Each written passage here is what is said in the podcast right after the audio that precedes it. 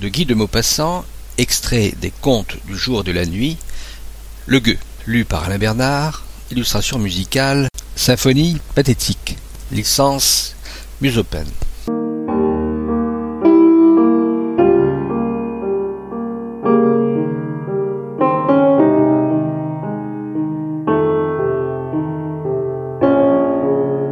Il avait connu des jours meilleurs, malgré sa misère et son infirmité. À l'âge de quinze ans, il avait eu les deux jambes écrasées par une voiture sur la grande route de Varville. Depuis ce temps-là, il mendiait en se traînant le long des chemins, à travers les cours des fermes, balancé sur ses béquilles qui lui avaient fait remonter les épaules à la hauteur des oreilles. Sa tête semblait enfoncée entre deux montagnes. Enfant trouvé dans un fossé par le curé des Billettes, la veille du jour des morts, et baptisé pour cette raison Nicolas Toussaint, élevé par charité, demeuré étranger à toute instruction, estropié après avoir bu quelques verres d'eau de vie offerts par le boulanger du village, histoire de rire, et depuis lors vagabond. Il ne savait rien faire autre chose que tendre la main. Autrefois, la baronne d'Avary lui abandonnait pour dormir une espèce de niche pleine de paille, à côté du poulailler, dans la ferme attenante au château et il était sûr, au jour de grande famille, de trouver toujours un morceau de pain et un verre de cidre à la cuisine. Souvent, il recevait encore là quelques sols jetés par la vieille dame du haut de son perron ou des fenêtres de sa chambre. Maintenant, elle était morte. Dans les villages, on ne lui donnait guère. On le connaissait trop. On était fatigué de lui depuis quarante ans qu'on le voyait promener de masure en masure, son corps loqueteux et difforme sur ses deux pattes de bois. Il ne voulait point s'en aller, cependant, euh, parce qu'il ne connaissait pas autre chose sur la terre que ce coin de pays, ces trois ou quatre hameaux où il avait traîné sa vie misérable. Il avait mis des frontières à sa mendicité, et il n'aurait jamais passé des limites qu'il était accoutumé de ne point franchir. Il ignorait si le monde s'étendait encore loin derrière les arbres qui avaient toujours bordé sa vue. Il ne se le demandait pas.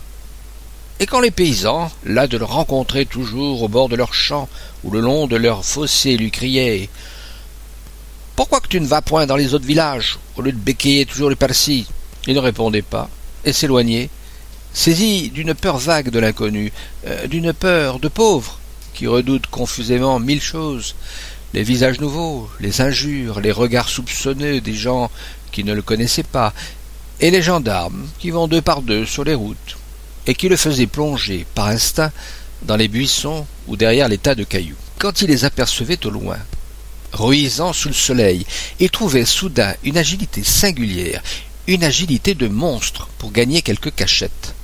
Il dégringolait de ses béquilles, se laissait tomber à la façon d'une loque, et il se roulait en boule, devenait tout petit, invisible, rasé comme un lièvre gîte, confondant ses haillons bruns avec la terre. Il n'avait pourtant jamais eu d'affaire avec eux, mais il portait cela dans le sang, comme s'il eût reçu cette crainte et cette ruse de ses parents qu'il n'avait point connus. Il n'avait pas de refuge, pas de toit, pas de hutte, pas d'abri. Il dormait partout en été, et l'hiver il se glissait sous les granges ou dans les étables avec une adresse remarquable. Il déguerpissait toujours avant qu'on se fût aperçu de sa présence. Il connaissait les trous pour pénétrer dans les bâtiments. Et le maniement des béquilles ayant rendu ses bras d'une vigueur surprenante, il grimpait à la seule force des poignets jusque dans les greniers à fourrage, où il demeurait parfois quatre ou cinq jours sans bouger, quand il avait recueilli dans sa tournée des provisions suffisantes. Il vivait comme les bêtes des bois au milieu des hommes, sans connaître personne, sans aimer personne, n'excitant chez les paysans qu'une sorte de mépris indifférent et d'hostilité résignée.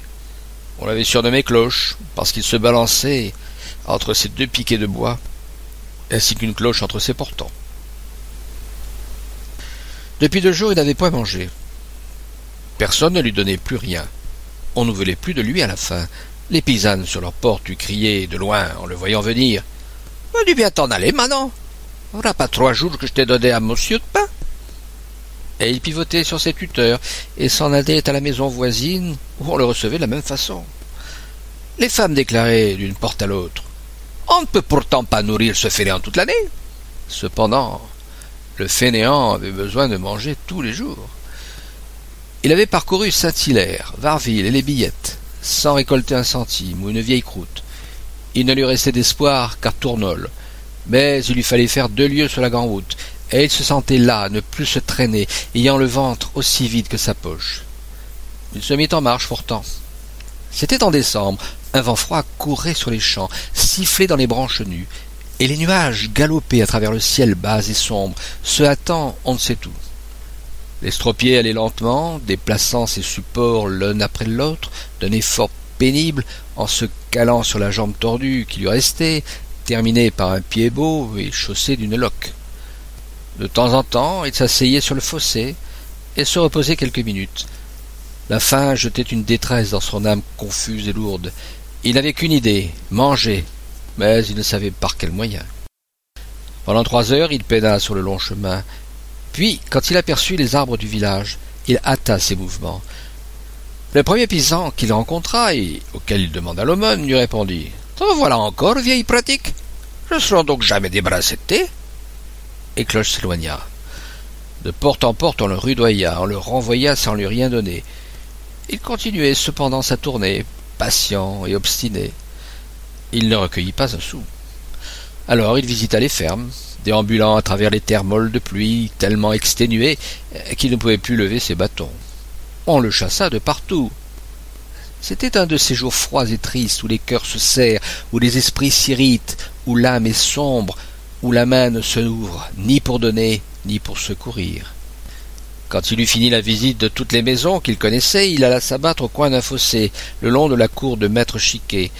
Il se décrocha, comme on disait pour exprimer comment il se laissait tomber entre ses hautes béquilles en les faisant glisser sous ses bras. Et il resta longtemps immobile, torturé par la faim, mais trop brute pour bien pénétrer son l'insondable misère. Il attendait on ne sait quoi de cette vague attente qui demeure constamment en nous. Il attendait au coin de cette cour, sous le vent glacé, l'aide mystérieuse qu'on espère toujours, du ciel ou des hommes, sans se demander comment, ni pourquoi, ni par qui elle pourrait lui arriver. Une bande de poules noires passait, cherchant sa vie dans la terre qui nourrit tous les êtres. À tout instant, elles piquaient d'un coup de bec un grain ou un insecte invisible, puis continuaient leur recherche lente et sûre. Cloche les regardait sans penser à rien. Puis il lui vint, euh, plutôt au ventre que dans la tête, euh, la sensation, plutôt que l'idée, qu'une de ces bêtes-là serait bonne à manger grillée sur un feu de bois mort. Le soupçon qu'il allait commettre un vol ne l'effleura pas. Il prit une pierre à portée de sa main, et comme il était adroit, il tua net, en la lançant, la volaille la plus proche de lui. L'animal tomba sur le côté en remuant les ailes. Les autres s'enfuirent, balancés sur leurs pattes minces, et Cloche, escaladant de nouveau ses béquilles, se mit en marche pour aller ramasser sa chasse avec des mouvements pareils à ceux des poules. Comme il arrivait auprès du petit corps noir taché de rouge à la tête, il reçut une poussée terrible dans le dos, qui lui fit lâcher ses bâtons et l'envoya rouler à dix pas devant lui. Et maître Chiquet, exaspéré, se précipitant sur le maraudeur, le roua de coups, tapant comme un forcené, comme tape un paysan volé, avec le poing et avec le genou, par tout le corps de l'infirme qui ne pouvait se défendre. Les gens de la ferme arrivaient à leur tour, qui se mirent avec le patron à assommer le mendiant. Puis, quand ils furent là de le battre, ils le ramassèrent et l'emportèrent et l'enfermèrent dans le bûcher, pendant qu'on allait chercher les gendarmes. Cloche, à moitié mort, saignant et crevant de faim, demeura couché sur le sol. Le soir vint, puis la nuit, puis l'aurore. Il n'avait toujours pas mangé. Vers midi, les gendarmes parurent et ouvrirent la porte avec précaution, euh, s'attendant à une résistance, car maître Chiquet prétendait avoir été attaqué par le gueux et ne s'être défendu qu'à grand-peine. Le brigadier cria Allons, debout Mais Cloche ne pouvait plus remuer. Il essaya bien de se hisser sur ses pieux, et n'y parvint point. On crut à une feinte, à une ruse, à un mauvais vouloir du malfaiteur, et les deux hommes armés, le rudoyant, l'empoignèrent et le plantèrent de force sur ses béquilles.